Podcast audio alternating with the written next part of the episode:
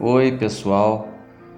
Neste terceiro episódio, iremos começar um assunto interessantíssimo referente ao conhecimento das Escrituras, como foi feita, quando, por quem, o que contém. Então vamos lá, sem delongas.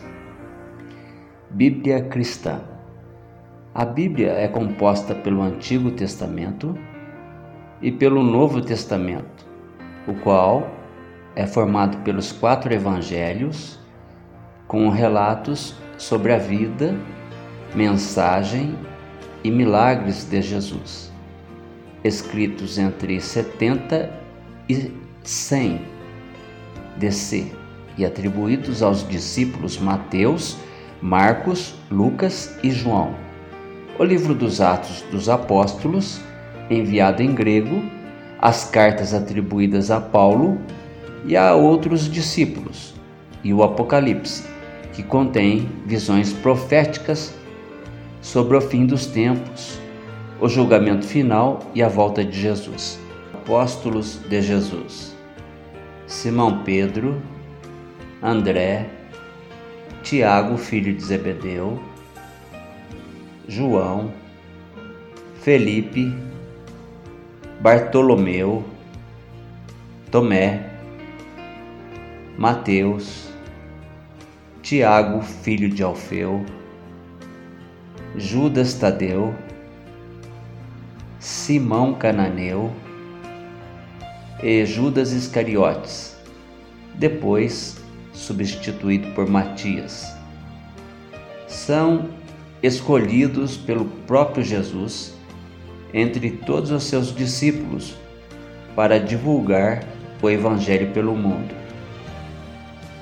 Há mais de cinco séculos, em primeiro lugar na lista dos livros mais impressos, traduzidos e vendidos, lidos e comentados do mundo. A Bíblia livro sagrado do judaísmo e do cristianismo, inaugurou a invenção da tipografia por Gutenberg em 1450. E desde então, seu texto já foi impresso em mais de 300 idiomas e suscitou publicação de milhares de obras de divulgação interpretação ou comentário. Desde os primeiros textos escritos em rolos de papiro até as modernas edições comentadas do século XX, ao longo de cerca de 30 séculos, o texto bíblico manteve uma surpreendente vitalidade e alimentou a fé de muitos povos e nações. Essa força decorre do permanente diálogo entre o livro, que interpreta a consciência dos homens, e os homens, que o interrogam em busca de respostas às suas indagações transcendentes. A Bíblia é uma coleção de textos divididos em duas partes: o Antigo ou Velho Testamento, reunido por etapas nos dez séculos anteriores ao nascimento de Jesus Cristo, e o Novo Testamento, escrito durante o século posterior à sua morte. A palavra testamento Testamentum, na tradução latina da Vulgata, traduz o grego diatek, que por sua vez é tradução do termo hebraico berit, aliança. O uso do termo diatek, testamento nos evangelhos, por exemplo, Lucas 20, 22, e nas epístolas Romanos 9, 1 a 11,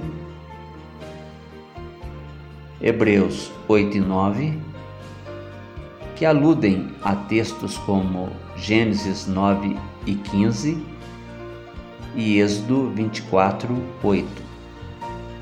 Estabelece uma unidade espiritual entre os cristãos e a coleção judaica. A palavra Bíblia corresponde ao plural grego de biblion e significa os livros. Referem-se aos livros que a compõem, também denominados Sagradas Escrituras, devido a seu caráter canônico, isto é, enquadrado em um cânon ou padrão, como livros sagrados, diretamente inspirados por Deus. Entretanto, o conjunto não é o mesmo para todas as religiões, pois o critério de canonicidade difere de religião para religião.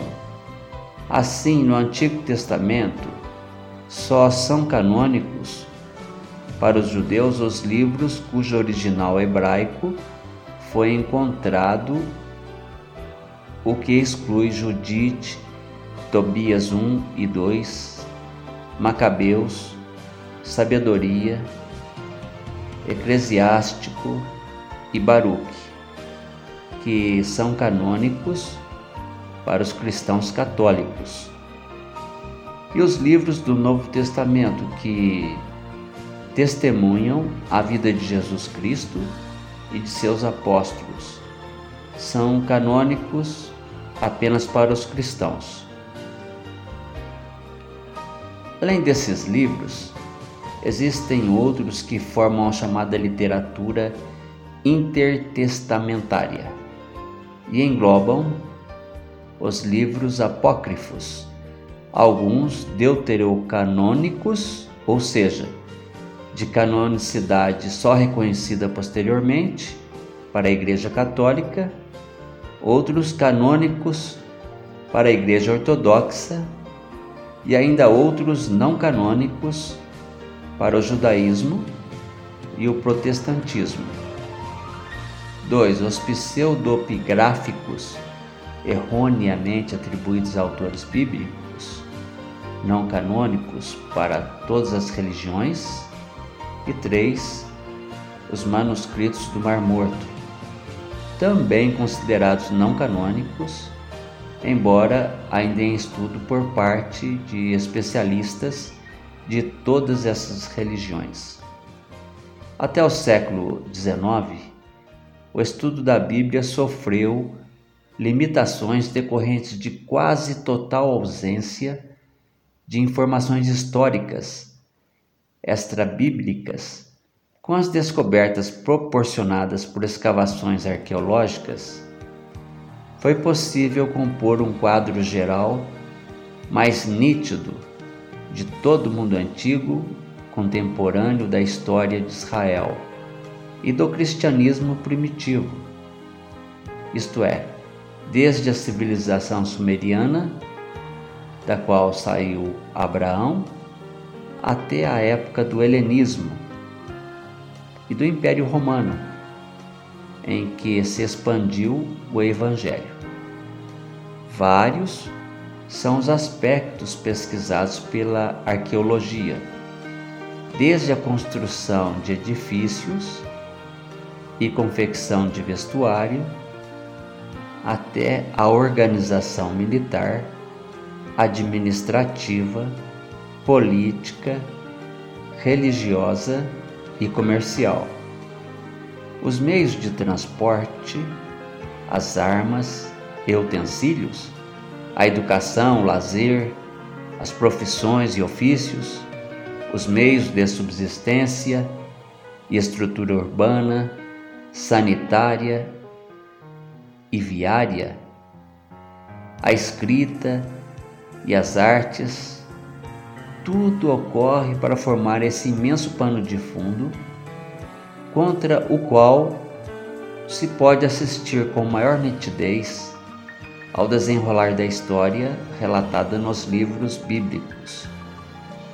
A partir de escritos preservados em tábuas de pedra e barro, em hieróglifos ou em caracteres cuneiformes, foi possível uma compreensão mais clara de como os judeus e os povos com os quais coexistiram pensavam e agiam, como se vestiam, de que se alimentavam, que deuses cultuavam, quais os seus ritos, sua filosofia, suas artes, como guerreavam ou estabeleciam tratados de paz. Restaurar todos esses elementos no grau em que foi possível significou restabelecer todo um conjunto de símbolos, um sistema de significação que permitiu compreender melhor as inúmeras metáforas, a rede de sentidos figurados em que desce a linguagem da Bíblia. Para o alemão, o Novo Testamento foi traduzido por Martinho Lutero em 1522. Zwingli mandou acrescentar-lhe em 1530 uma tradução do Antigo Testamento feita por seus companheiros Bibliander e outros, Bíblia de Zurique, mas esta foi logo suplantada pela tradução do Antigo Testamento por Lutero em 1534. A Bíblia de Lutero tornou-se de uso comum por todos os protestantes de língua alemã. E o primeiro e talvez o maior documento da literatura alemã moderna, cuja língua foi determinada por essa obra. Das traduções para o português, a mais antiga foi feita no século XVII por João Ferreira de Almeida missionário católico na Índia, posteriormente convertido ao protestantismo. Baseada no texto grego, quase sempre discordou da Vulgata, embora fosse de orientação católica. A Bíblia cristã, em sua edição canônica completa, compõe-se de 73 livros, 46 do Antigo Testamento e 27 do Novo Testamento. Esses dois grandes conjuntos estão segmentados em grupos, segundo sua natureza, autoria, sentido, etc. Na Bíblia cristã, a titulação dos livros leva em conta a natureza de seu conteúdo. Na hebraica, toma-se a primeira palavra do texto como título. A abordagem dos livros bíblicos por grupos proporciona uma visão do conjunto e, ao mesmo tempo, facilita a compreensão das linhas principais de pensamento que orientaram sua composição.